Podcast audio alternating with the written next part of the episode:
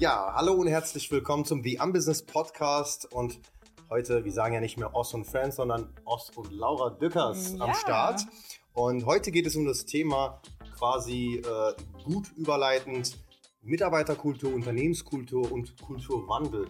Was, gehören, was gehört in ein modernes Unternehmen, in ein junges, dynamisches, aber auch altes Unternehmen dazu, wie man Mitarbeiter bindet, was Mitarbeiter wollen, was sind die Bedürfnisse der Zukunft, würde ich mal sagen.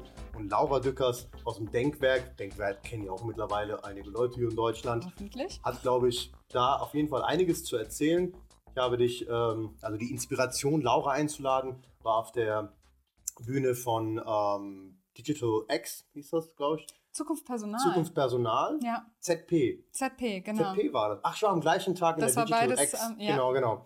Äh, auf der ZP, was logischerweise für mich die bessere Veranstaltung war, zum seriöse und souveräne Dinge Mm. mitnehmen.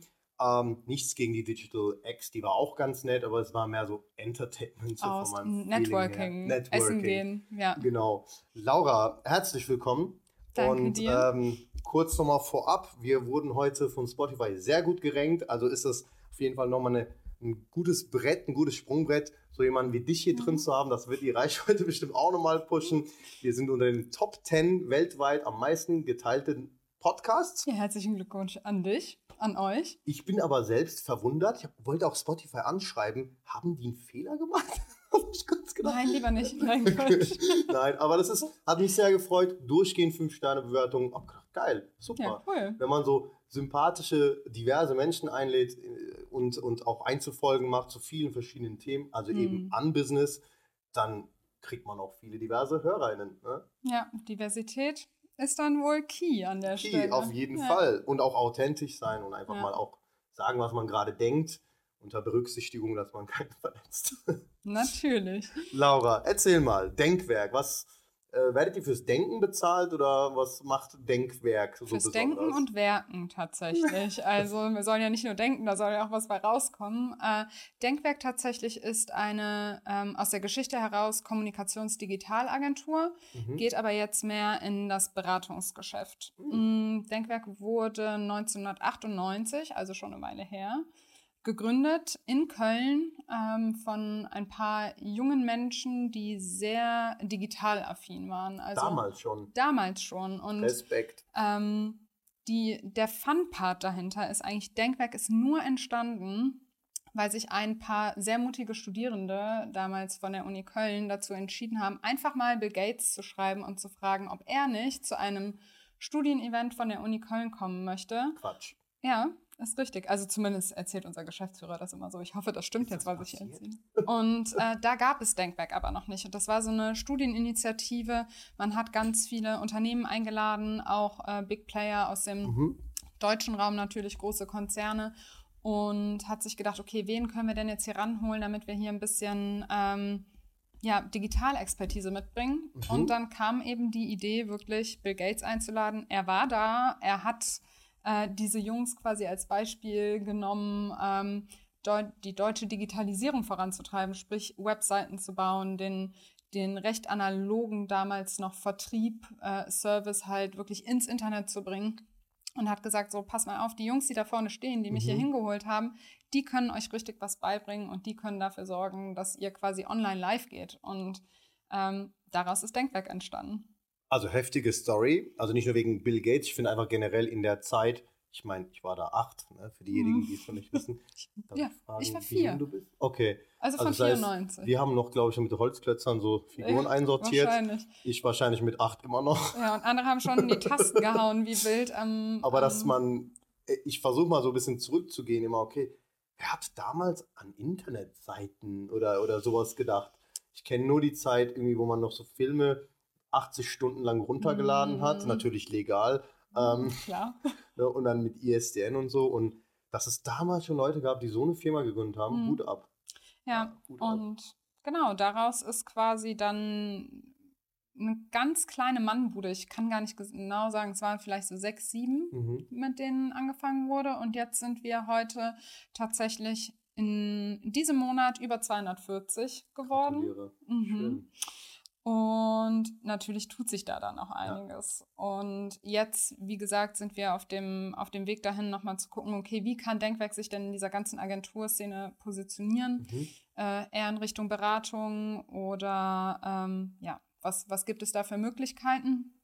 Das ist der eine Part und der andere Part ist natürlich, dass äh, immer mehr Menschen an Bord kamen und somit natürlich auch immer mehr unterschiedliche Meinungen, Wünsche und ja, Erwartungen schön. Das war mhm. auch so gewünscht von der, äh, von der geschäftsführenden Etage wahrscheinlich. Ja, ne? ja, ja, genau. Also ähm, Denkwerk ist noch Inhaber geführt, auch sehr selten für mhm. Agenturen auf dem deutschen Markt heutzutage. Die meisten gehören zu Service-Netzwerken, also Serviceagenturen, mhm, Netzwerkagenturen, die aufgekauft werden von Essentia. Daraus ist dann Essentia Interactive zum Beispiel auch entstanden. Krass, das habe ich jetzt nicht gewusst. Ich habe immer gedacht, Agenturen sind halt deswegen so cool, weil die Inhaber geführt, Familien geführt, wie auch immer. Das war halt ganz, ja. ganz lange so. Ja. Ähm, ich glaube, dieser Shift kam erst so mit den letzten, also ich merke es ganz extrem die letzten drei, vier Jahre. Mhm.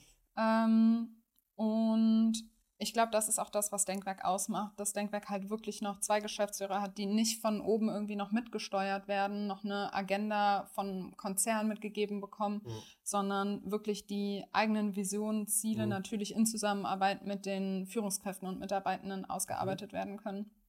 Ist aber natürlich, um wettbewerbsfähig zu bleiben, heutzutage auch nicht ganz so einfach. Ne?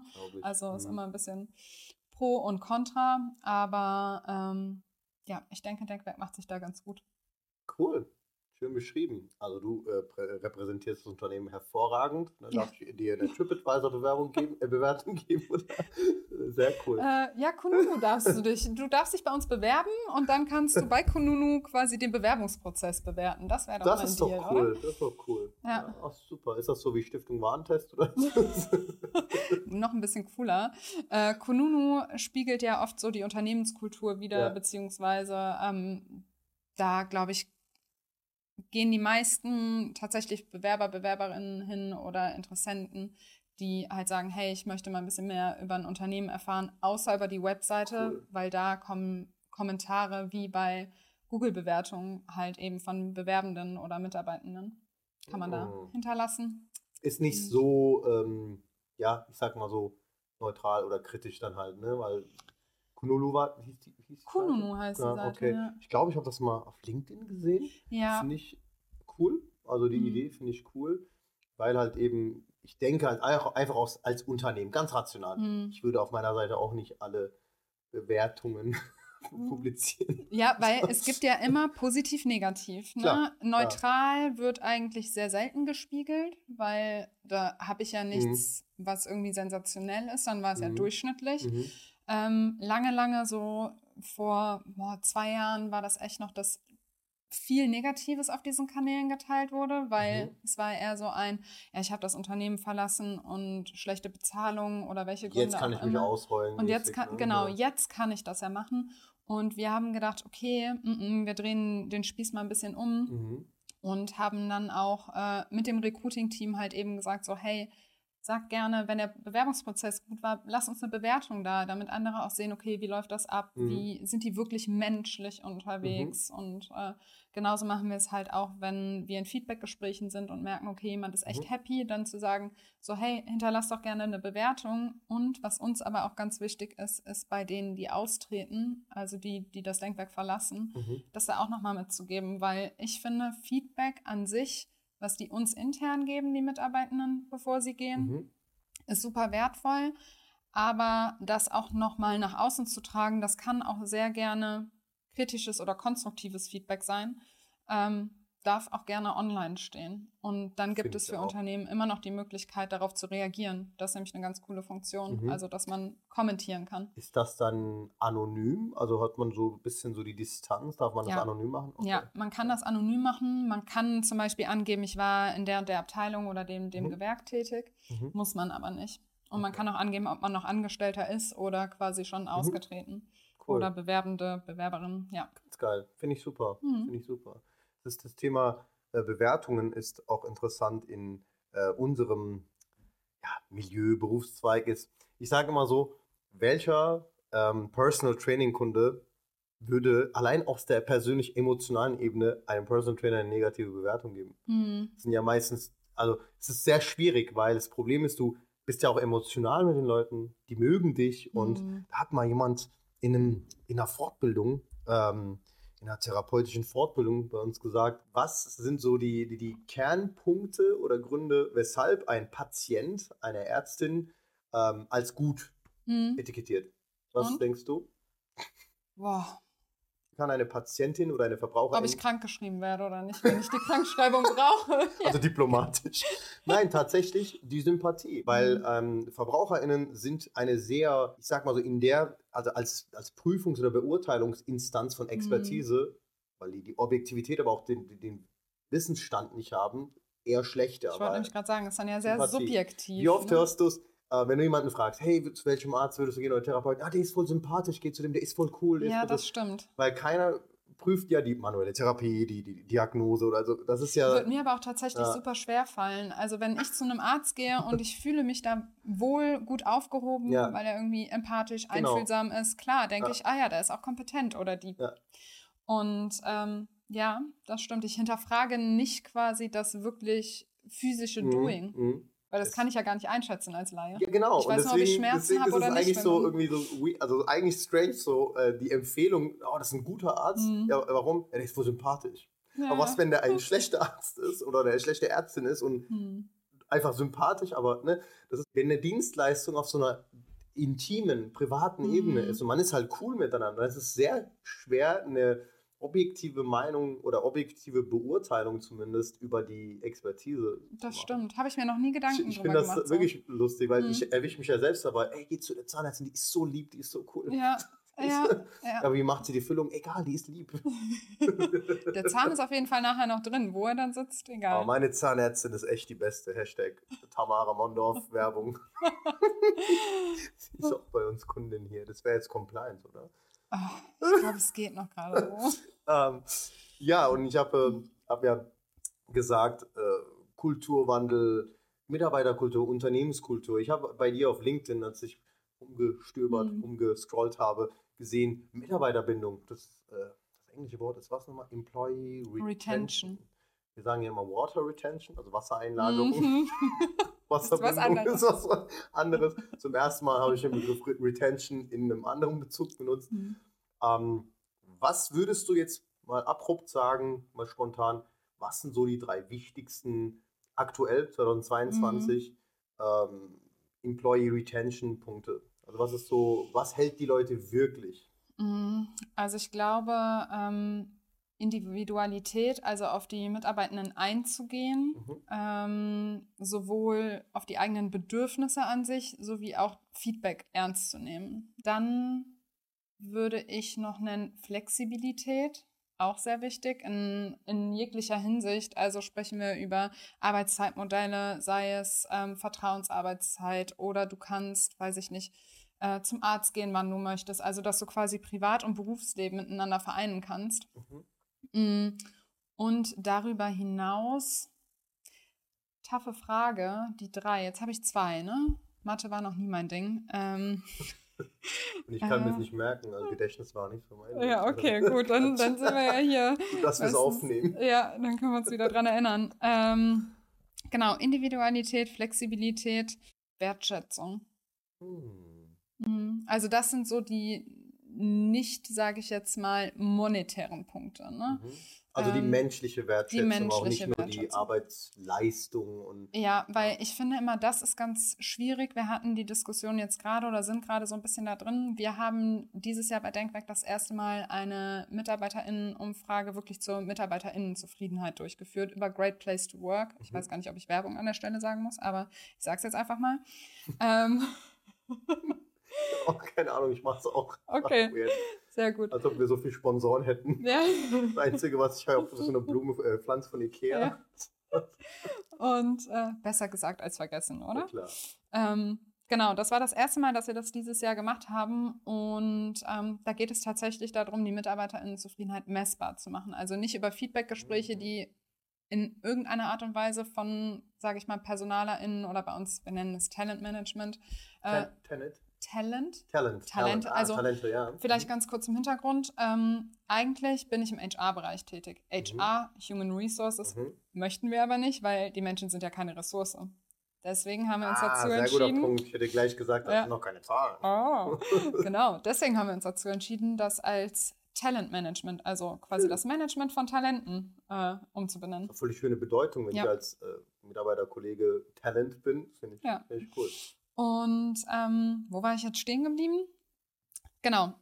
Aus der Perspektive HR, TM, oder? Mhm. genau, das messbar zu machen, die MitarbeiterInnenzufriedenheit nicht subjektiv in Feedbackgesprächen oder sowas Mhm. wahrzunehmen, sondern wirklich ähm, den Mitarbeitenden die Möglichkeit zu geben, auch anonymes Feedback zu geben. Das ist Mhm. nämlich auch noch so eine Sache. Ähm, man gibt eher konstruktives Feedback, wenn man ein bisschen Distanz hat. Deswegen, wir hatten ja auch Kununu gerade eben Mhm. mal, ne? Ähm, wenn ich nicht vor der Person sitze. Und mh, da haben wir festgestellt, dass Bezahlung ein ganz, ganz großes Thema ist. Ähm, aber nicht nur bei uns bei Denkwerk. Ähm, Ganz im Gegenteil, wir haben uns mit Great Place to Work ausgetauscht und Bezahlung als Wertschätzungsmittel ist ähm, sehr schwierig einzusetzen, weil Bezahlung ist immer eine Wahrnehmungssache.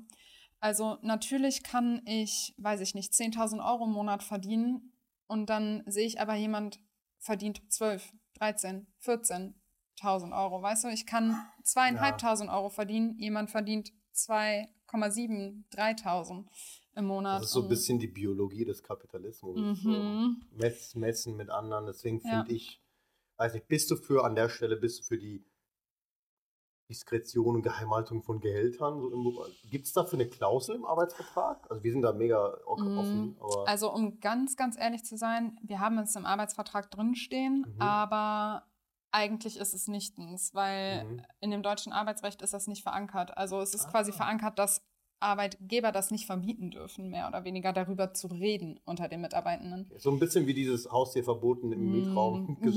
Ja, genau. ganz genau. Okay, die machen das zwar in den Vertrag, aber eigentlich Nicht, ist genau. es nicht. Okay. Ähm, dessen sind wir uns auch ganz bewusst. Es Mhm. gibt natürlich immer noch die bewusste Entscheidung von Arbeitgebern, die sagen, wir machen die Gehälter transparent. Also, ne, Mhm. wirklich. Und da ist halt immer die Frage, mach, also personenbezogen dürfte man es eigentlich nicht, weil das sind ja personenbezogene Daten und fällt unter Datenschutz. mhm.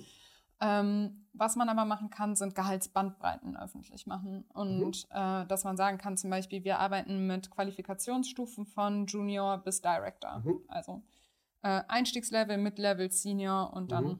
So wie man es in einer. Beratungsgesellschaft kennt. Ne? Ja. genau. Und in diesen Bandbreiten, das könnte man halt Mhm, äh, cool. transparent machen, theoretisch gesehen, aber gibt auch Pro und Contra. Also ich persönlich Mhm. ähm, würde sagen, da wir selber die Gehälter einsehen können im Talentmanagement, Mhm. äh, haben wir ja quasi die Herausforderung, dass alle im Team wissen so, okay, Person X verdient das, Person Y das und dann fange ich aber an zu vergleichen, hm, warum ist das denn so? Und dann kommen wir an einen wichtigen Punkt, der uns überall aufgefallen ist, ist Kommunikation. Also wirklich zu kommunizieren, warum wird eine Person befördert, warum verdient eine Person das? Und Ja. wenn wir uns in diesem Kreislauf bewegen, wird das ganz, ganz schwierig. Wie in jeder Beziehung, ne? Kommunikation. Ja.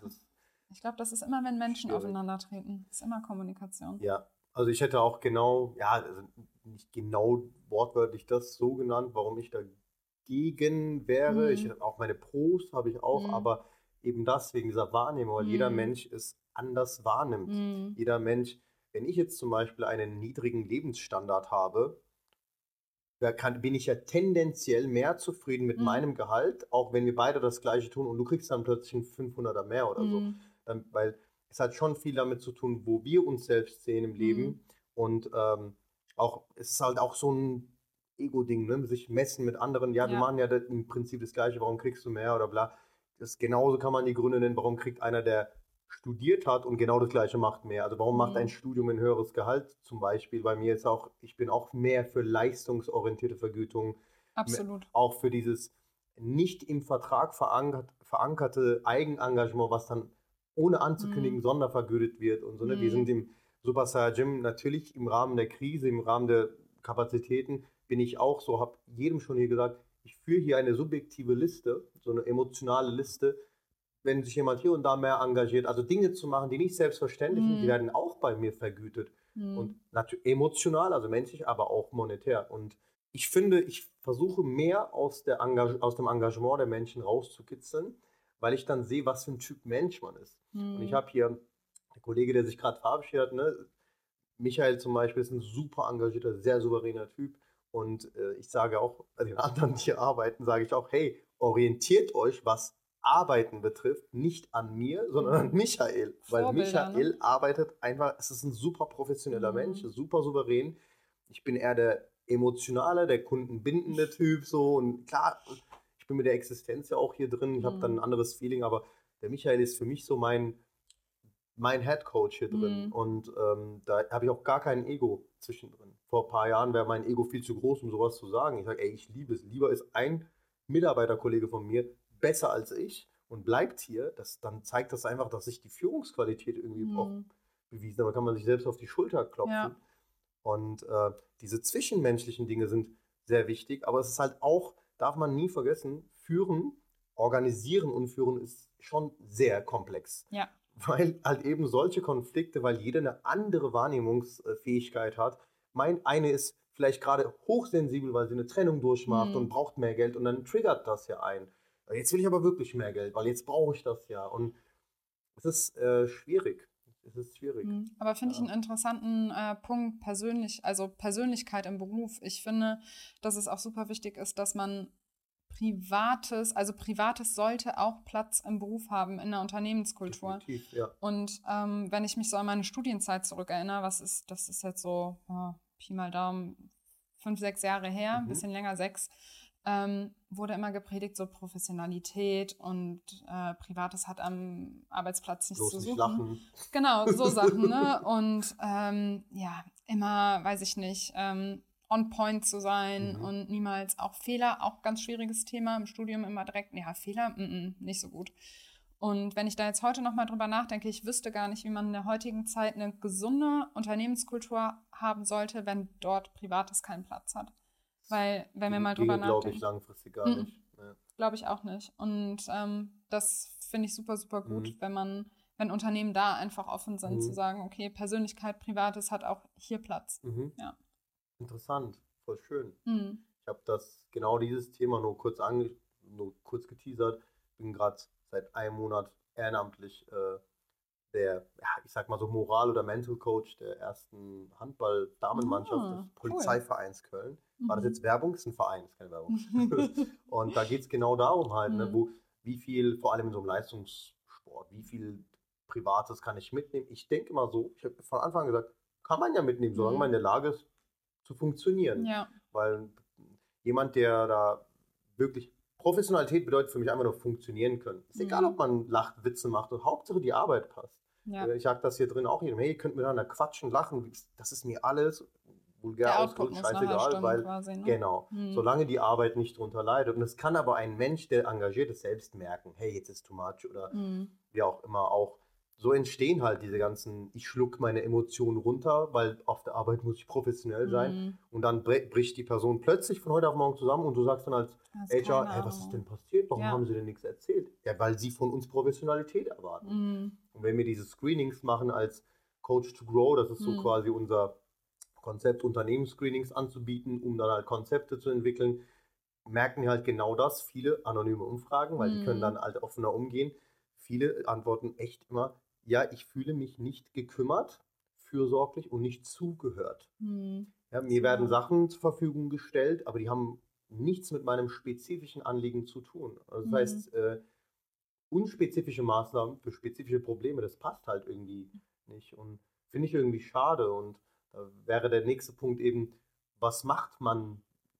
Ihr seid ja relativ weit, ihr kommuniziert das ja auch dauernd, ja auch auf, Mhm. auf LinkedIn im Internet und wahrscheinlich das, was ihr mit Kunden macht, mit Mitarbeitern und auch die, die Bedürfnisse einzupflegen in den, ich sag mal so, jetzt nicht in den Arbeitsvertrag, aber in diesen Arbeitsrahmen. Mhm. Was kann man denn wirklich machen, um Kulturwandel nachhaltig zu erzeugen? Wir wissen, dass das von heute auf morgen nicht geht mit, so wie Mhm. ne, Klimawandel stoppen und so weiter. Aber was kann man wirklich machen, dass wir sagen, okay, wir haben was erreicht und wir haben es auch nachhaltig erreicht? Mhm.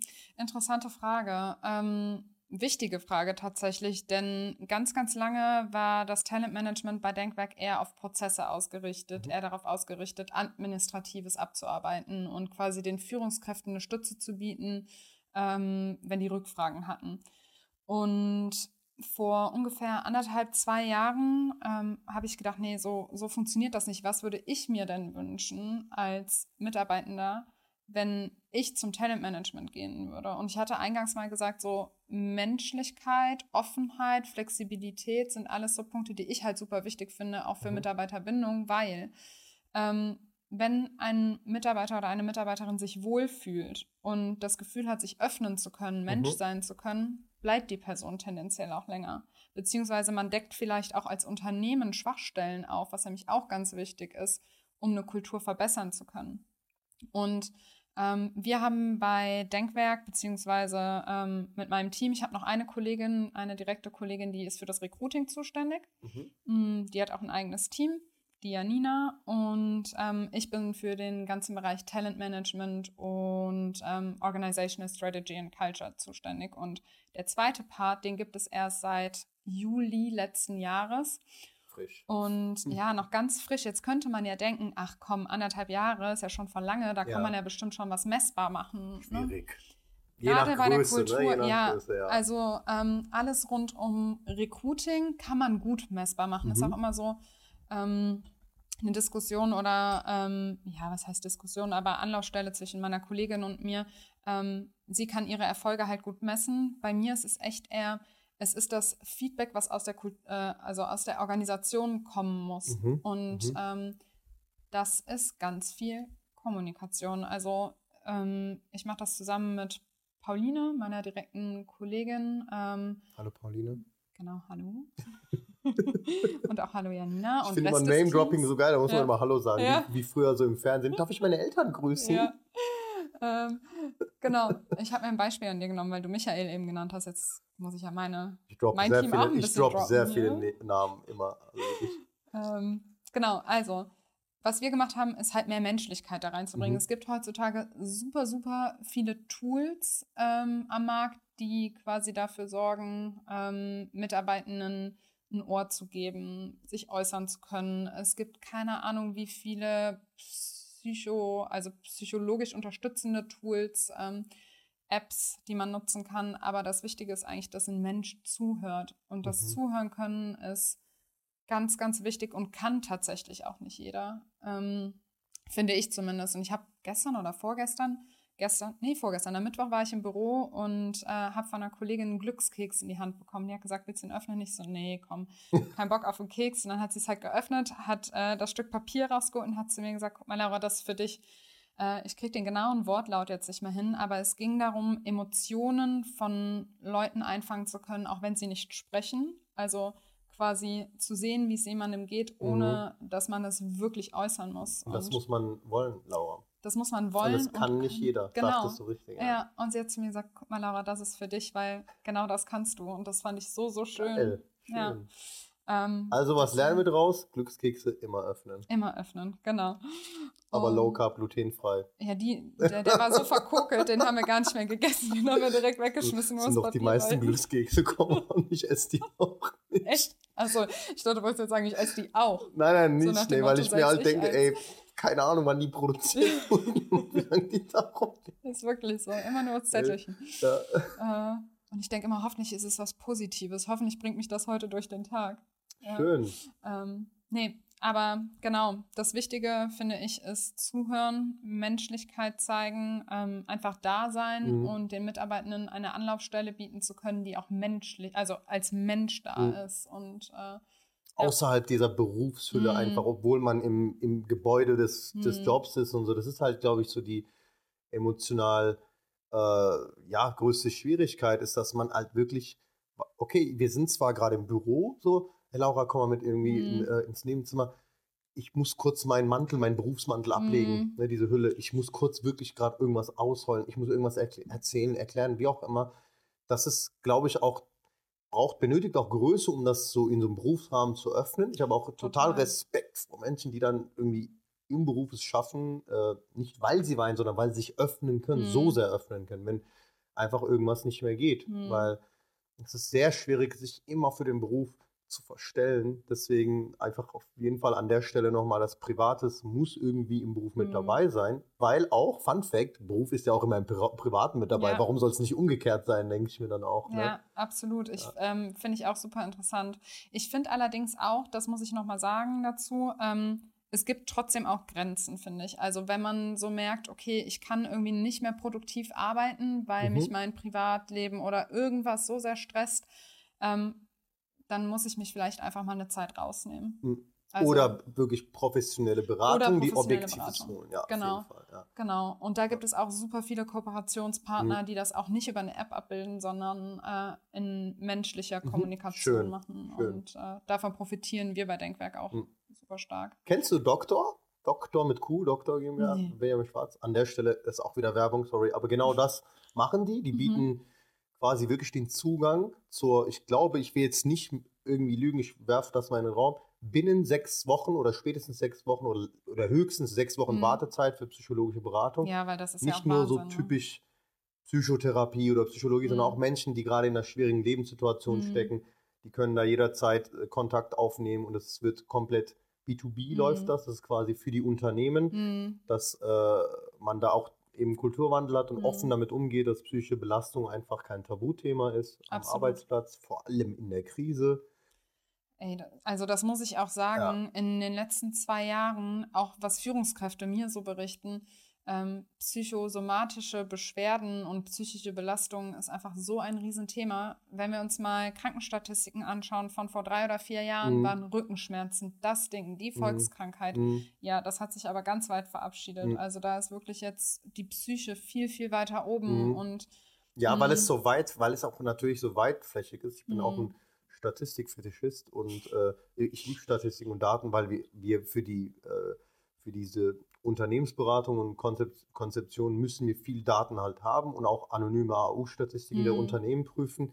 Schwierig ist halt immer, äh, dass die Krankenkassen veröffentlichen ja ihre Reports. Diagnosen, mhm. Reports. Das Ding ist halt, Unternehmen haben auf Daten, aufgrund von Datenschutz und Privatsphäre und so weiter. Schwierig. Schwierig, dass die Mitarbeiter ihre eigentlichen Krankheitsgründe veröffentlichen. Mhm. Dann kommt noch hinzu, dass es noch diese, ja, nicht offizielle Zahl gibt an Menschen, die zum Beispiel, ich sag mal so, ne, ich will keinem das unterstellen, aber fünf, eigentlich nur fünf Tage krank werden, belastet werden, aber dann 15 Tage draus machen mhm. oder wie auch mhm. immer. Und das System ist ja schon darauf ausgelegt, dass man das eher simpler machen kann, die Krankmeldung, als zum Beispiel das strenger zu nehmen oder so. Die äh, 2000 20, 2019 und 20 mhm. war auf dem ersten Platz, das war jetzt von der AOK. Eine AOK mhm. ist eine relativ dominante, also vertretene Versicherungsgesellschaft, war das Muskel- und Skelettsystem auf Platz 1 mit über 21 Prozent der AO-Tage und Platz 2 war Burnout. Mhm. Das Problem bei Burnout und psychischen Erkrankungen ist, dass die, also Menschen müssen erstmal dahin gehen, um die Diagnose abzuholen.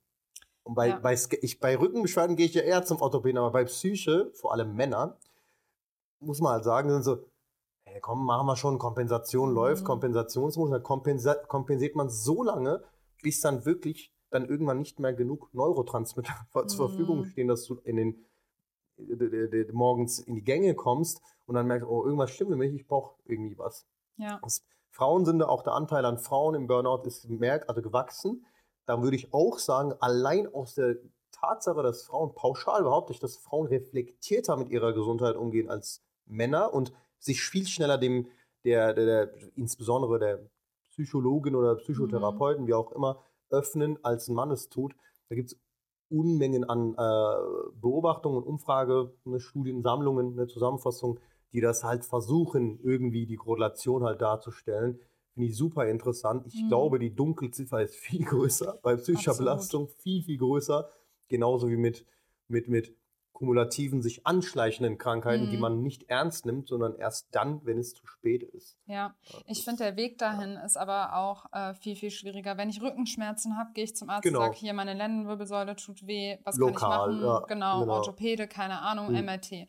Äh, wenn du hingehst und sagst, oh, ich fühle mich müde, keine Ahnung, ich fühle mich irgendwie ausgelaugt, mhm. ach ja, guck mal mal die Blutwerte, ach, da ist nichts zu finden, ja, checken wir in einem halben Jahr nochmal. Und ne, mhm. das sind halt die Ansätze aus diesem familiären Hintergrund und auch, dass es immer mehr Leute auch auf der Arbeit Mitarbeitende mhm. haben, es dauert wirklich ein halbes Jahr bis dreiviertel Jahr, bis das diagnostiziert ist, bis irgendwie mhm. klar ist, okay, es liegt am Dopaminspiegel im Blut, mhm. weil das kann ja, genau, ja, genau. Das kann ja genau. Mhm. tatsächlich nachgewiesen werden, ob du eine psychische Belastung hast oder nicht. Und ähm, ich, ich selber muss auch selber gestehen, ähm, dass ich in den letzten Monaten auch immer so gedacht habe, hm, Lara, irgendwie wirst du immer müder und du gehst nicht mehr so viel zum Sport. Mm. Und ich war dann diese Woche auch beim Arzt, habe auch ein Blutbild machen mhm. lassen. Er hat dann gesagt, alles eigentlich gut, aber wie ist es denn so mit der Arbeit? Und dann habe ich gesagt, naja, ich stecke da so viel Herzblut und so mhm. viel Zeit rein, ähm, dass ja, ich locker gerne mal 10, 11 Stunden am Tag arbeite, aber nicht, weil meine Chefs sagen so, hey Laura, das muss bis morgen mhm. fertig sein oder so, sondern mh, mm, weil es mir halt einfach auch Spaß macht und mhm. mir auch Energie gibt und nicht nur nimmt. Aber der Körper sagt halt irgendwann, hm, halt genau, mal. Ne? Punkt, ja. Und jetzt kommt so das Witzige, wo wir uns vorher drüber unterhalten haben. Ich bin ja eigentlich gar nicht für Astrologie und äh, zur Heilpraktikerin. Jetzt gehen. kommt die, die, die Kugel raus. Ja, genau. Und dann gucken wir einmal. So ungefähr war es nämlich auch, als ich da war. Und ich dachte mir so, oh nee, jetzt komm, ernsthaft. Mm, und die hat sich meinen Geburtsaszendenten mal angeschaut, wie das alles so verlagert mhm. ist. Also quasi mein Horoskop wirklich zum am 7.7.94 um 10.46 Uhr, glaube ich. Ähm, und hat zu mir gesagt, Frau Dückers, mich wundert hier überhaupt gar nichts mehr. Ihre ganzen Emotionen, ihr das, was Ihnen Energie gibt und alles, liegt alles in diesem beruflichen Zweig. Ja. Und ganz wenig zum Beispiel im Privaten, was Beziehungen angeht. Und das finde ich dann halt auch interessant, dass es ja Menschen wie mich gibt, die super gerne Zeit damit mhm. verbringen, mhm. aber es dann selber nicht merken, weil sie so viel Energie auch daraus ziehen, dass es ihnen natürlich auch Energie nimmt und den Körper mhm. halt irgendwann auch schwächt. Und ähm, ja, finde find ich einfach immer wieder erstaunlich, was es da so gibt. Wir machen da sehr interessant. Also wir machen, also unser Klientel, also im, im, im Tagesgeschäft mhm. jetzt, ne, also VerbraucherInnen so in unser Klientel ist ja, besteht ja aus Menschen, die auch gerne und viel arbeiten, gerne arbeiten, Karriere ambitioniert. Mhm. Ich würde jetzt auch allein aus dem Preissegment her sagen, eher die äh, überdurchschnittlich verdienenden mhm. Menschen. Und da beobachte ich auch vieles. Ne? Also dieses, oh, ich arbeite so gerne, mhm. ich mag Stress, ich bin so ein stressorientierter Mensch. Aus der, ja, ich sag mal so, aus der wissenschaftlichen Sicht, ohne jetzt zu sehr das Subjektive, die Persönlichkeiten mit einzubeziehen, ist das schon eine Frage von Konditionierung, ne? Stoffwechselkonditionierung. Mm. Man kann seinen Stoffwechsel schon stark darauf konditionieren, diese, die, die Tendenz zu haben, Zero, ähm, äh, Endorphin- und Dopaminsüchtig zu werden. Mm. In dem mhm. Sinne, dass du halt immer einen Mindesttrigger oder eine Mindestkonzentration brauchst, in einem Plasma oder wie auch immer, um zu funktionieren. Mm. Oder Mindeststress. Und da muss man halt immer, wir differenzieren das stark. Wir machen auch sogenannte Neurotransmitter-Assessments. Das mhm. sind äh, Fragebögen. Macht ihr das hier? Ah ja, das, ja, das machen wir hier. Ja. Das sind hm. Fragebögen, die ähm, sehr, so eine sehr, sehr, sehr, sehr starke Korrelation zu bestimmten phänomenalen Zuständen des Gehirns haben mhm. oder der hm. Persönlichkeit, kann man auch sagen, weil man kann aus der neurowissenschaftlichen Sicht kann man schon hingehen und Menschen, jetzt bitte nicht canceln, in Schubladen aufgrund ihres hm. Neurotypen einsortieren. Jetzt wird jetzt der eine oder andere sagen, ja, aber ich bin nicht so. Natürlich gibt es die, Aus, äh, die, die äh, Ausnahmen, aber es gibt schon einen Grund, einen neurochemischen Grund, warum es so dieser, sage ich mal so, Manager-Typ, hm. Architektentyp, äh, Ingenieur-Typ oder wie auch immer oder Planer-Typ, Programmier. Es gibt so Typen, es gibt in der, Ökonom in der ökonomischen Welt gibt es ja dieses, dieses ähm, Persönlichkeitstesting ja. nach Farben und so weiter, habe ich auch mal gemacht. Das so, was da rausgekommen ist, war ich auch so, hä, what? Hm. So, aber Neurotransmitter beschreiben einen Menschen eigentlich sehr gut. Spannend. Weil Leistungssportler, zum, LeistungssportlerInnen zum Beispiel, die, also zeigt mir eine Leistungssportlerin, die quasi für Sport und Sieg bezahlt wird. Weil das Ziel ist ja Siegen, nicht mhm. einfach nur Spaß haben. Das kann man ja auch im Hobbybereich. Die nicht Dopamin getriggert ist, ja. die nicht Endorphin getriggert ist. Mhm. Das ist so ein Ding. Oder du hast halt Menschen, die sehr plan- und sicherheitsorientiert sind. Natürlich kann man das auf der sozialen, gesellschaftlichen Ebene auch auf die Konditionierung, auf die Erziehung bringen. Mhm aber rein nur vom Neurotransmitter-Typ hervorragend. Neurotype Systems von Christian Thibodeau aus Kanada zum Beispiel, da war ich mal auf einer Fortbildung. Hervorragend. Und das kann man auch auf Sport, Training und Beruf übertragen mhm. und das, die Beratung darauf spezifizieren. Genial. Das darf aber aufgrund der Etikettierung, man etikettiert ja quasi, aber die Leute nehmen das immer soziopsychologisch wahr, mhm. statt neuro, äh, neurologisch oder mhm. neurobiochemisch, ähm, darf man das nicht mit dem Kunden so kommunizieren. Man lässt ja. immer die Fragebögen ausfüllen und im Hintergrund machen die Coaches dann die Arbeit okay. dementsprechend. Aber wir sagen dann nicht, ich trainiere jetzt mit dir so, weil du so ein Manager-Typ bist. Mhm. So, dann sage ich, nee, ich bin aber auch ein guter aber Mensch. Aber dann nehmen die das ja auch besser an, ne? Das heißt, du gehst ja quasi ja. wirklich auf die ein, auf ja, die Bedürfnisse. Klar, klar. Ja. Das finde ich interessant, weil ähm, ich finde auch immer, bin immer sehr vorsichtig, aber auch kritisch bei der zu simplen äh, Etikettierung. Und ne, ich weiß, da ist auch ein riesen Stigmatisierungsproblem mhm. bei psychischen Belastungen, psychischen Krankheiten. Aber es gibt da natürlich auch eine, eine Fraktion an Menschen, die das zu schnell etikettieren. Da bin ich vorsichtig, ne, weil auch gibt immer noch Menschen, die leider missbraucht werden mit Medikamenten, ja. statt erstmal so Lifestyle und fragen, hey, wie arbeiten Sie denn? Wollen Sie nicht mhm. mal lange krank machen? Wollen Sie nicht mal irgendwie Urlaub? Ein Kur wird auch von der Kasse bezahlt, ne? so Reha mhm. oder sowas.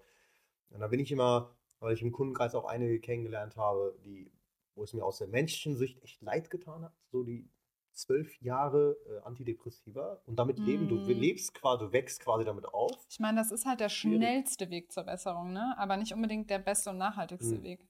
Also ob es aber der, genau, nachhaltig kann es ja nicht sein, weil mhm. das Problem ist ja halt eben die extrem hohe Wahrscheinlichkeit und Tendenz des Wirkstoffs abhängig zu werden, weil es wie mit jedem Hormon, was du halt zuführst, wie bei Doping oder bei der Antibabypille. Mhm. Ich mag das Wort Antibaby nicht, Verhütungspille auch.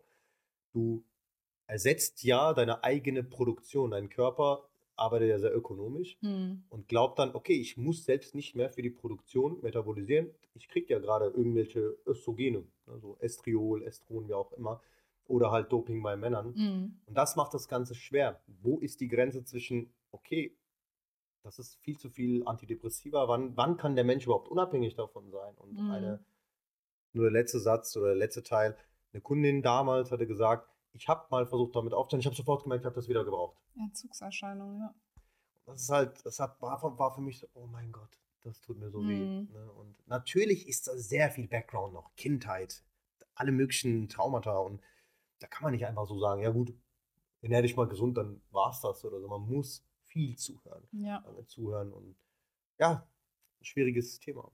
Aber auch interessantes Feld, äh, wenn man so auf Unternehmenskultur blickt. Ähm, mhm. Denn letzten Endes ähm, frag, oder ich frage mich auch oft so, wo ist die Grenze eines Arbeitgebers? Mhm. Ähm, quasi zu sagen so, hey, bis hier können wir unterstützen, weil helfen soll man ja gar nicht mal sagen. Mhm. Wir können dich unterstützen, wir mhm. können Unterstützung für dich mhm, suchen. Genau, aber ja. irgendwann musst du das halt selber übernehmen. Ne? Und mh, mm, jetzt so mit Kulturwandel und man schickt die Mitarbeitenden irgendwie ins mobile Arbeiten durch Corona und dann kommt wieder zurück, ja, aber ich, keine Ahnung, ich fühle mich so allein gelassen, keine Ahnung, ich habe nicht mehr die mhm. sozialen Kontakte auf der Arbeit.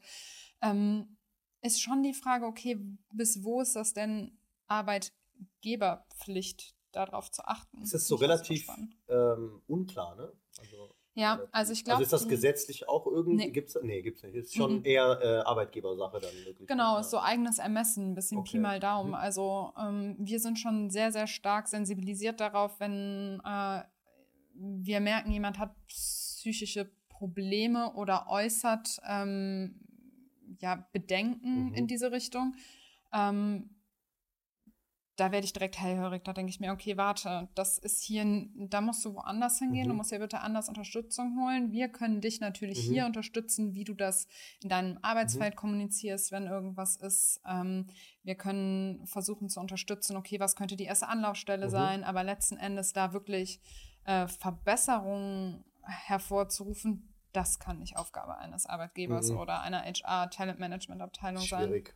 Also wie, aber wenn ich nur einfach nur als Case, ne, sagen wir mal, hypothetisch, mhm. vielleicht ist es ja vorkommen, weiß, es, weiß ich ja nicht, kann man ja anonym drüber reden.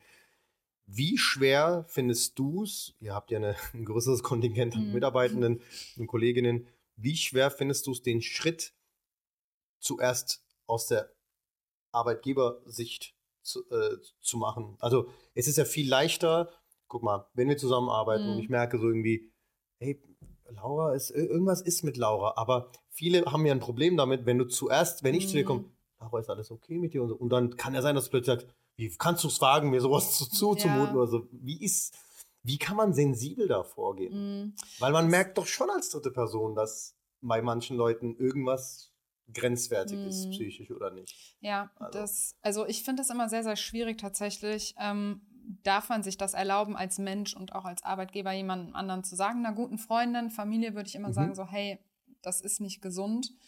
Ähm, und tatsächlich, ähm, ich versuche immer die Führungskräfte dafür zu mhm. sensibilisieren mhm. und zu sagen, so, hey, du bist viel näher an den Personen dran, du kennst sie viel besser, du mhm. kannst mal eher im Alltag halt sagen, so, hey, ne, wenn es dir irgendwie nicht gut geht, Unterstützung brauchst bei irgendwas, geh mal aufs Talentmanagement zu, weil natürlich möchte ich nicht auf Menschen, Mitarbeitende zugehen und das steht mir auch nicht zu. Mhm.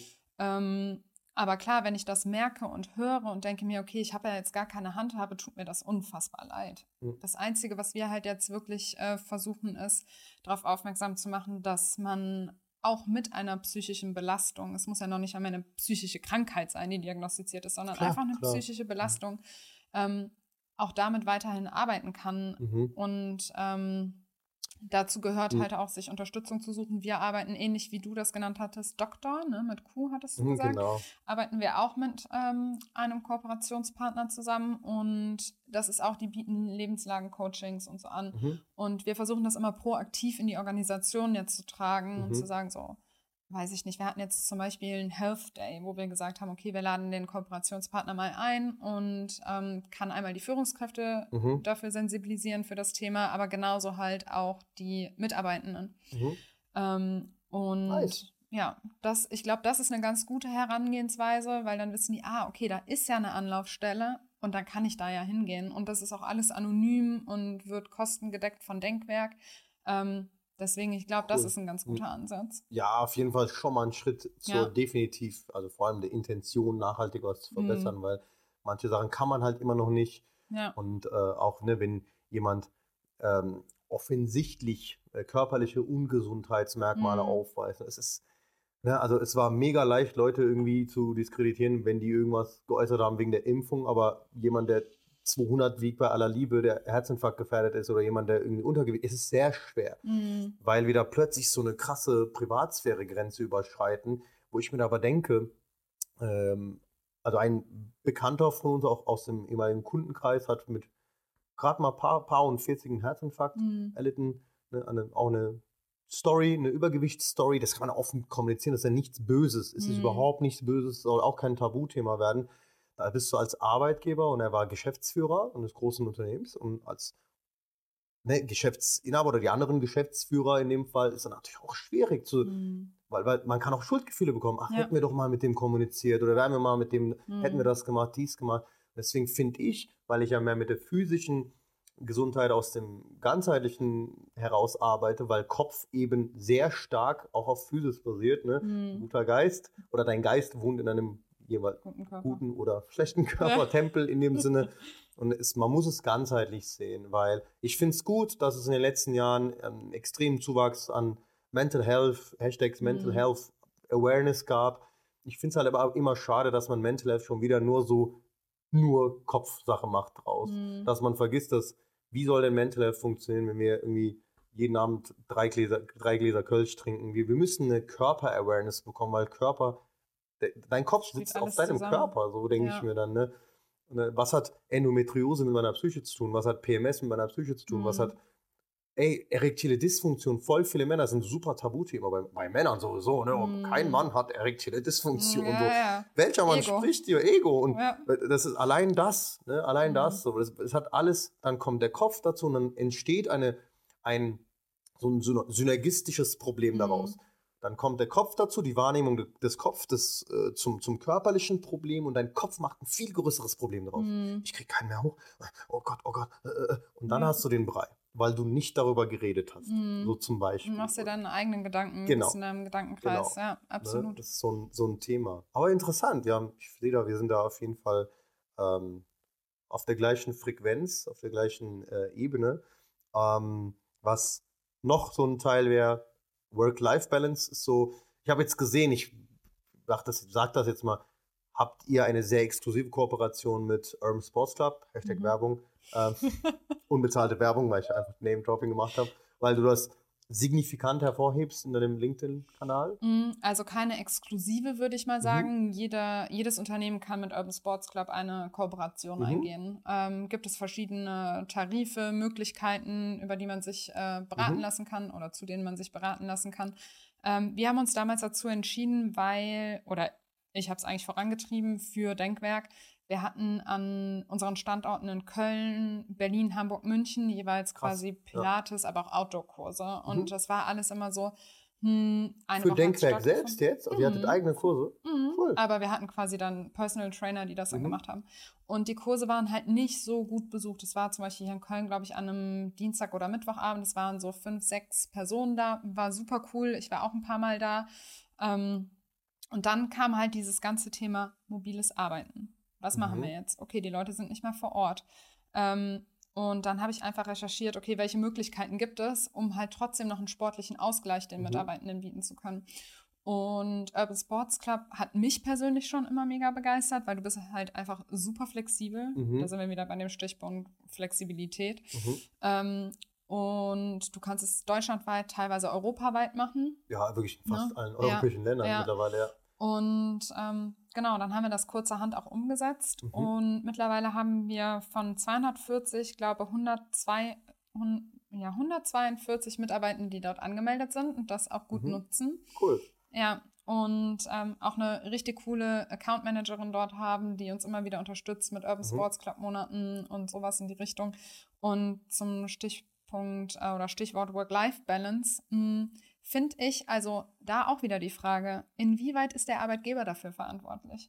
Also mhm. was kann man bieten? Man kann maximale Flexibilität bieten durch mhm. ähm, Ver Vertrauensarbeitszeit beziehungsweise flexible Arbeitszeiten, mobiles Arbeiten. Mhm. Ähm, aber es ist auch ein Stück Verantwortung des Mitarbeitenden, das so einzusetzen, zu nutzen, dass es eben zu der persönlichen Work-Life-Balance passt. Mhm. Weil, wenn wir uns das jetzt mal angucken, dieses Wort Work-Life-Balance würde ja quasi heißen, ich arbeite acht Stunden, und zum Ausgleich bekomme ich auch acht Stunden Leben, Freizeit. Und acht Stunden schlafen. Und acht Stunden schlafen. Work, Life, Sleep, Balance. Ja, genau, gefühlt. Ne? Und guck, was du da alles unterbringen musst. Ja. Es funktioniert ja nicht, dass ja. du acht Stunden arbeitest, acht Stunden noch Freizeit hast ja. und dann aber ja auch noch schlafen musst. Deswegen finde ich das immer so witzig, wenn Mitarbeitende sagen, ähm, ihr seid verantwortlich für eine gute Work-Life-Balance. Ich wünsche mir eine gute Work-Life-Balance. Da denke ich mir. Alles, was live ist, hat erstmal jeder für sich selbst verantwortlich. Genau. Ganz klar. ja. Und das war auch bei der Umfrage jetzt so ein Ding, was mich so interessiert hat und wo ich in den offenen Fragen wirklich in den Kommentaren nach diesem Wort gesucht habe. Und es kam wirklich ein paar Mal so, gute Work-Life-Balance, bessere Work-Life-Balance. Und dann denke ich mir so, hm. Super subjektiv. Gut. Bessere Work-Life-Balance. Ja, ne? genau. Was, ja. was ist das? Ne? Denkweg bietet dir, weiß ich nicht, die genannten Benefits gerade an mhm. oder Rahmenbedingungen, ja. sag ich mal, nicht Benefits. Und dann aber halt sowas wie Urban Sports Club noch dazu, mhm. wo du dir einen sportlichen Ausgleich suchen kannst. Jetzt kann man natürlich drüber streiten, wenn Mitarbeitende sagen, du, ich mache überhaupt gar keinen Sport. Ich möchte viel lieber, weiß ich nicht, musikalisch, künstlerisch unterwegs sein. Oder flanieren auf der Aachener, mehr Zeit. Genau, aber was, was, was tut Denkwerk dann dazu, weißt du? Bezahle ich denen den Drink auf der Aachener? Nein, natürlich Oder die nicht. ja, weißt du? Also da kommt aber hinzu noch eine Sache, es ist ein sehr, auch wirklich, das ist auf jeden Fall diskutabel, dass viele Unternehmen Dinge bis zu einem gewissen Rahmen nur machen, wenn sie subventioniert oder abgeschrieben mhm. bekommen. Also ich habe da eine sehr geile Hypothese aufgestellt in meinem Jetzt Pitch. Bin ich gespannt. In meinem Pitch. Und mein Pitch war gut bei einem, bei einem mittelständigen Unternehmen mit 1000 Mitarbeitern. Mhm. Ähm, habe ich einfach, ich habe dann so wirklich ein bisschen mit Humor erklärt, kommt ein Mitarbeiter, das habe ich auch auf LinkedIn gepostet, kriegt einen 100.000 Euro Bruttolistenpreis ein Auto vom Fuhrpark, mhm. kann sich aussuchen, kein Problem, Handy für 1.400 Euro, das, das, das, Weihnachtsfeier, Alkohol en masse, was geht mhm. und so mhm. weiter.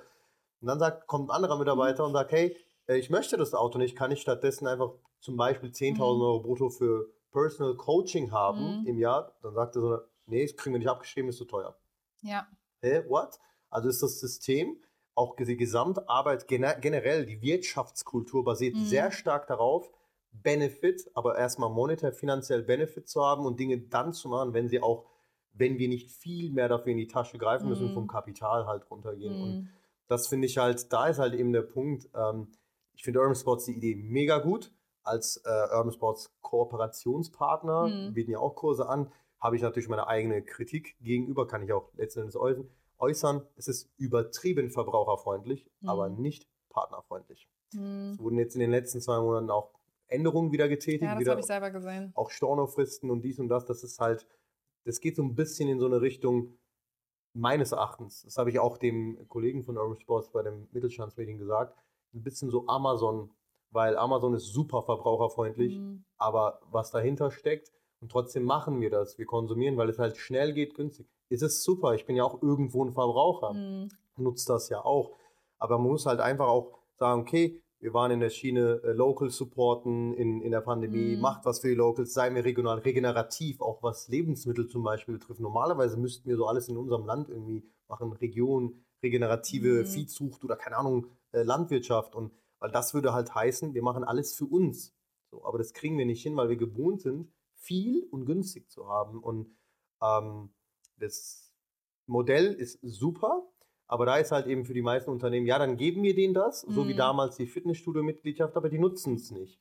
Jetzt ist die Frage, wie kann man die intrinsische Motivation von Mitarbeitenden so irgendwie beeinflussen, aktiv, passiv, wie auch immer, Hm. dass die wirklich selbst sagen, okay, ach komm, da ist ein Rückenkurs hier, da und da bei Earnforce, ich gehe da jetzt mal regelmäßig hin. Ne? Hm. Damit es halt nicht so Leute gibt, die dann sagen, ich will lieber Musik machen oder am Ja. Strand sitzen oder, oder zahl mir lieber statt Urban 50 Euro für, hm, was weiß ich, Jobticket zum Jobticket. Beispiel. Ja, Keine Ahnung, das ist ja mittlerweile gang und gäbe Jobticket, oder? haben wir nicht. Hm. Braucht ihr nicht, weil alle wohnen genau um die Ecke. Ja, genau. Sehr gut.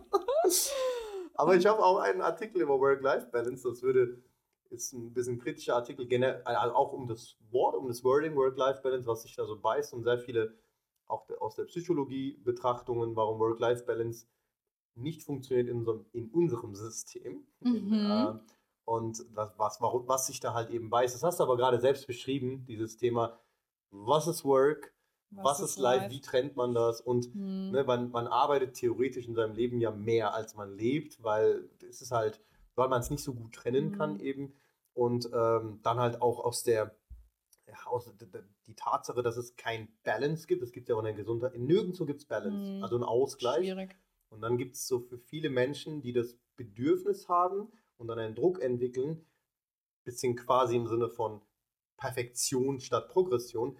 Ich will Work-Life-Balance, ich will Work-Life-Balance und Mhm. es wird zu einem Ziel, das unerreichbar wird, weil es nicht so ausgleichbar ist. Es Mhm. ist halt nicht ausgleichbar. Ich glaube, es ist halt so, sich wohlfühlen, sich glücklich schätzen, sich wertschätzen, dankbar sein und so weiter, Ja. kann vielleicht, keine vielleicht Value, irgendwie einen neu, neuen Begriff Mhm. schaffen oder Also so. ich finde, ne? was du sagst, Work-Life-Balance, was ich finde, ist ultra wichtig, dass ich flexibel bin in zum Beispiel Arztterminen, dass ich auch mal meine Familie besuchen Mhm. gehen kann und das früher am Nachmittag oder früher an einem Mhm, Freitag mhm, dahin fahren kann, mhm.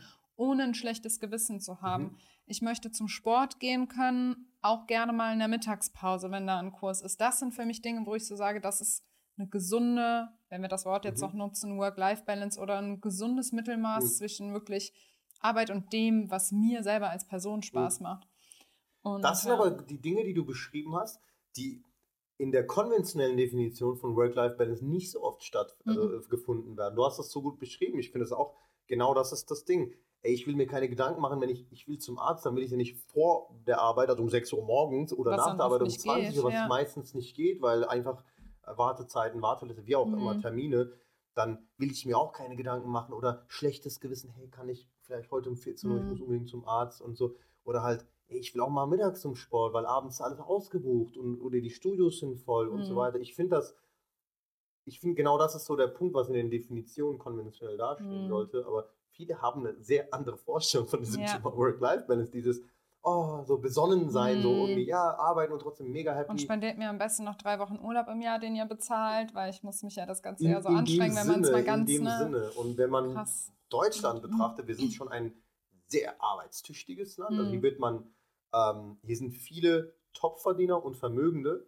Und wenn ich jetzt nur meine, in meinem, in meinem Klientel das anschaue und die Statistik so ein bisschen hochrechne dadurch, sehe ich kaum einen, der super gut verdient und wirklich viel in seine Freizeit investiert. Hm. Dann ist noch die, die Frage, so was erwarten Konzerne, große Unternehmen, Beratungskrisen, Beratungsgesellschaften, äh, Finanzwesen und so weiter. Ich finde es geil, wenn junge Menschen haben eine andere Dynamik da, Ja. haben auch andere Bedürfnisse. Wenn wir in die 40er gehen, ist so, die sind zwar auch modern, die sind, ne, sind modern, sind pro LGBTQ, pro queer, pro Mhm. alles Mögliche. Und was aber Arbeitskultur ist, die sind immer noch so ballern, ballern, ballern, ballern, 14 Stunden, 15 Stunden. Mhm. Dann ähm, Reisen, die, die viel reisen, also denen kannst du mal was erzählen von Work-Life-Balance. Wenn die acht Stunden arbeiten plus sechs Stunden reisen, so, Mhm. das ist ein sehr schwieriges Thema. Ich wünsche mir auch, ähm, klar, ich profitiere ja irgendwo, nicht falsch verstehen, ne? aber an der ja Disbalance vom Menschen, das System ist halt Business, so ja. ne? und ist ein Business, aber so ethisch gesehen würde ich mir schon wünschen, dass es da so einen Wandel gibt, hm. Dass der Bedarf an, an, an ähm, Experten schrumpft Hm. weil Menschen einfach gesünder werden, wenn Menschen mit ihrer Gesundheit reflektierter umgehen, aber auch Unternehmen, die ArbeitgeberInnen eben sind, auch damit besser umgehen, dass wir irgendwie eine, eine ja, so einen Kanal schaffen, dass man auch darüber reden kann und dass das Mhm. nicht Privatsache bleibt. Ich finde es schade. Ich finde es mega schade, weil vielen Menschen geht es offensichtlich nicht gut. Aber ich traue mich nicht damit zu reden, darüber weder die Person anzusprechen, noch zu erwarten, dass sie mit mir darüber spricht, weil es ja Privatsache ist. Ja, und oft Oh, Tabu immer noch. Tabu, ne? genau. Ja. Ne? Ähm, schade eigentlich, sehr, sehr schade. Und deswegen bin ich ein großer Freund von erstmal viel Umfragen machen, privat Mhm. anonym und auch in der Umfrage den Menschen dieses Gefühl zu vermitteln, hey, sag, was du alles auf dem Herzen hast. Ja. Sag es. Es wird keine Personendaten gibt hier, keiner wird wissen, wer du bist und so. Wir brauchen das, aber damit wir was ändern können. Genau, Also, das haben wir auch gesagt bei der. Umfrage. Wir haben gesagt, so Ja. jetzt habt ihr die Chance, was ihr da jetzt nicht Geil. sagt, da Mhm. können wir dann halt auch nichts dran ändern. Genau, ne? Und das, ja. was ihr niederschreibt, ist auch nicht alles immer eins zu eins umsetzbar. Mhm. Aber wir filtern die Dinge raus, wo wir denken, okay, das ist kurz-, mittelfristig und natürlich dann auch langfristig Mhm. umzusetzen. Genau, Aber ähm, man muss halt ein gutes Erwartungsmanagement betreiben. Definitiv. Ja. Definitiv.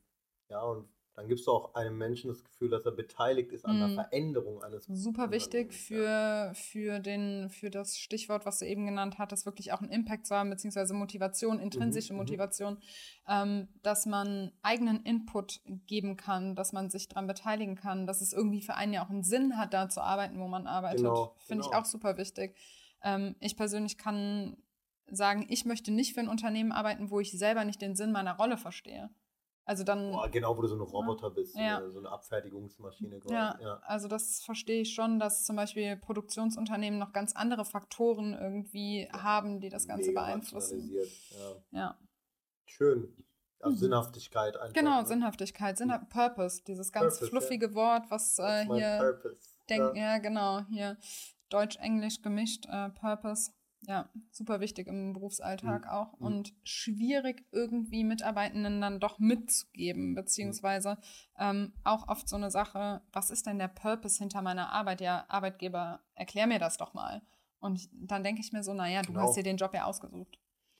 Ich finde es geil, den Sinn auch so ein bisschen funktionalen Sinn auch, Mhm. ne? Wenn, wenn man Sachen produziert, hey, wir produzieren diese äh, Töpfe, was ist der Sinn dahinter? Guck mal, die landen, die werden für günstiger verkauft. Mhm. Also so auch so einen funktionalen Sinn als so einen sehr ähm, höheren Sinn, ne? so ein bisschen Ja. äh, spirituellen Sinn. Man kann auch Sinne simpel machen, dass das trotzdem dazu weist, das, was wir machen, die Arbeit, die wir machen, hat so einen Kettenimpact, eine Mhm. Kettenreaktion auf die Wirtschaft, auf die Unternehmenskultur, auf Digitalisierung in Schulen, keine Ahnung. Ja. Ne? Weil viele denken dann, ja, wir machen es doch halt einfach, ja, wir produzieren halt die Töpfe, wow, es sind Töpfe. Und dann Mhm. erklärst du mir, ey, weißt du, wo die Töpfe hingehen? Die Ja. sind da und das können sich alle leisten, weil wir sie zu den und den Konditionen Mhm. produzieren. Oder unsere Beratung, ne, die, das Ende unserer Beratung Mhm. soll ja sein, dass alle eigentlich wieder, das kommt ja wieder zurück, wenn man so das in Ja. den Fluss gibt, seine, seine, seine Sinnhaftigkeit, das kommt ja immer auf einen wieder zurück. Weil da sind wir Ja. wieder beim Wort oder beim Stichwort Kommunikation, Ja. weil Purpose war auch ein, eine Dimension, die in dieser Mitarbeiterinnenbefragung aufkam. Mhm. Und mh, tatsächlich könnte der Wert bei uns einfach höher sein. Und da haben wir uns überlegt, okay, wie können wir das denn machen? Weil letzten Endes waren die Fragen, die hinter den Dimensionen standen, sowas wie, ich kann hier einen wichtigen Beitrag für die Gesellschaft leisten. Und mh, da denke ich mir immer so, gut, selbst wenn, natürlich, wir sind ein wirtschaftliches Unternehmen, Denkwerk, ne? Muss ja, genau. Einfach, ja. Und ähm, natürlich steckt hinter jedem Projekt, was ein Unternehmen annimmt in unserer Branche, auch ein Sinn. Sei es tatsächlich wirklich, dass man das Monetäre dahinter sieht, Mhm. weil man natürlich irgendwie Gewinn erstmal ran schaffen muss, damit man andere Projekte, die man vielleicht wirklich sinnhaftig findet, Mhm, auch investieren kann. Und das aber auch dann wirklich von den Führungskräften, von Projektmanagern, von der Geschäftsführung zu kommunizieren, zu sagen, so, hey, hinter jedem Projekt haben wir uns halt was gedacht. dass man da halt zumindest ein bisschen den Sinn mitgeben kann. Mhm. Das wäre schon mal ein Ansatz, den man halt gut fahren könnte, Absolut. indem man einfach kommuniziert. Absolut, ja. Bin ich voll deiner Meinung. Und äh, weil sonst, wenn man aus der Routine heraus, verliert man irgendwann diese Berührung zu diesem, was mhm. machen wir eigentlich hier? Ja. Warum, warum machen wir das eigentlich hier? Das ist, deswegen finde ich auch immer so Feedbacks wichtig, äh, Feedbacks, Umfragen wichtig, äh, Beteiligungen, also mhm. Beteiligung, auch, auch, emotionale Beteiligung, ne? super wichtig, Transparenz, auch immer wieder zu verankern, hey Leute, don't forget, wir machen das, weil wir brauchen das jetzt erstmal, wir brauchen ja. diesen Gewinn erstmal und ähm, es gibt auch Gründe, warum nicht jeder alle drei Monate Gehaltserhöhung bekommt, mhm. weil wir müssen ja, um diesen Sinn zu erfüllen, diesen Zweck zu erfüllen, müssen wir erstmal dahin kommen, dafür brauchen wir die Wirtschaftlichkeit, genau. dafür brauchen wir da, oder um eine Schule zu bauen, braucht man Geld, ja. ne, um irgendwie Kinder zu retten. Also man braucht für alles ja Wirtschaftlichkeit, also mhm. muss man erst wirtschaftlich arbeiten, was sich für viele erstmal sehr immer so gierig anhört, aber mhm. es ist halt so. Ja. Jedes Wohltätigkeitsprojekt braucht erstmal Wirtschaftlichkeit, damit es was bringt. Also und dann finde ich den ne? interessanten Punkt dann trotzdem ja. noch dieses, diese Sinnhaftigkeit, ja. aber eigentlich am liebsten nur Sinnhaftes tun, womit man dann ja mhm. oftmals leider nicht so viel Geld verdient, aber alle wollen viel verdienen. Weißt du? Verstehst du den Punkt? Das ist der Punkt, ja. Schwierig.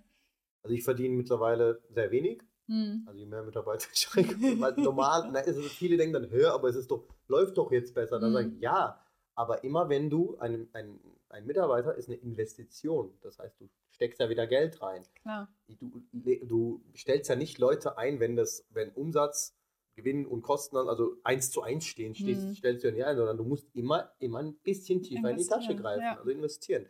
Und, und ein guter Unternehmer geht, macht ja erstmal Abstriche an sich mhm. und an seinem Privatleben oder wie auch immer, bevor er es am Unternehmen macht, logischerweise. So. Ja. Das ist meine Philosophie. Ne? Gut, ich bin ein Mini-Unternehmen, ich bin im Hochpreissegment, da kann ich halt ein bisschen anders auch ansetzen, aber ich würde so das von den Führungskräften, die ich kenne, zumindest mhm. aus dem, Kundenkreis, die denken auch so. Ne? Die mhm. denken auch so, in Kommunikation.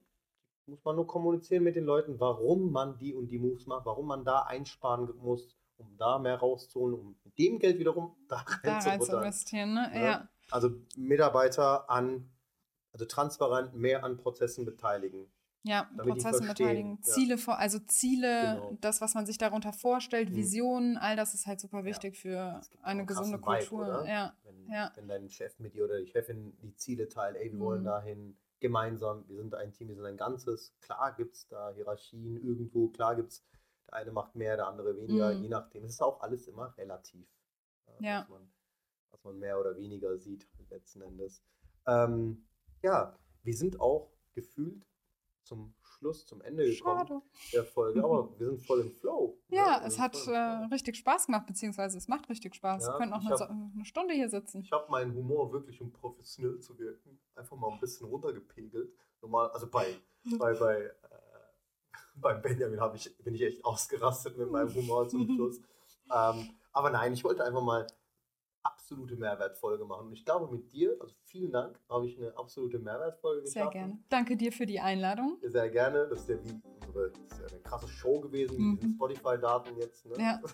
Und ähm, ja, ich werde Laura definitiv verlinken, also die Accounts, wenn du Social Media außer LinkedIn nutzt. Und wenn es dir was bringen sollte, mach ich das definitiv. Und auch hier an der Stelle nochmal, vergisst nicht, weiterhin meine Zahlen oder unsere Zahlen hier zu pushen, abonnieren, auch auf YouTube. Und wir freuen uns auf Feedback, wir freuen uns auf Kritik und äh, Anregungen vielleicht für die nächsten Gäste. Ich bin natürlich sehr offen für. Und äh, nochmal herzlich Applaus, aber leise bitte für Laura, dass sie da war. Laura, Danke dir, Sam. Vielen, vielen Dank und hoffentlich bis bald. Hoffentlich bis bald. Tschüss. Tschüss.